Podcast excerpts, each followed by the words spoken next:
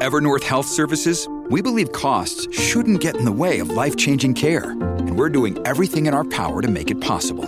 Behavioral health solutions that also keep your projections at their best? It's possible.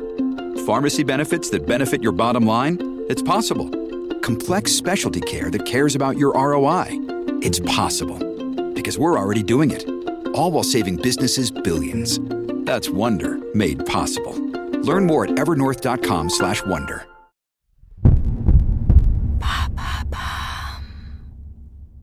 Quels sont les risques militaires de la guerre en Ukraine pour l'Europe en 2023 Merci d'avoir posé la question.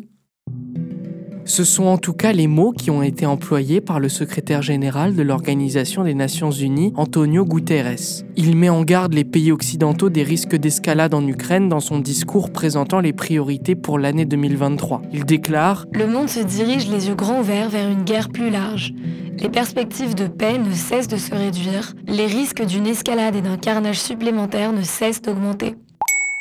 Que critique exactement le secrétaire général de l'ONU? Dans ce discours, il dénonce surtout l'absence de vision stratégique des pays occidentaux, notamment sur le plan militaire. Selon lui, les décideurs politiques ont une méthode à court terme qui ne peut être qu'inefficace dans un tel contexte. En effet, depuis presque un an, l'armée ukrainienne fait face à la Russie grâce à l'aide militaire des États-Unis et des pays européens. Un soutien qu'apprécie de moins en moins Moscou, multipliant les menaces d'escalade, allant même jusqu'à la pression nucléaire.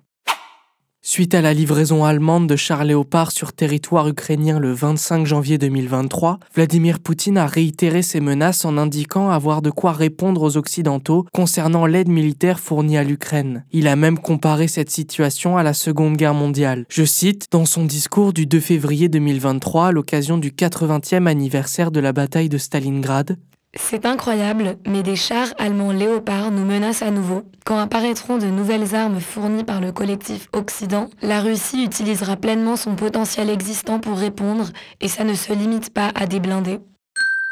Mais qui offre le plus de soutien à l'Ukraine? Les plus gros fournisseurs de Kiev sont les États-Unis.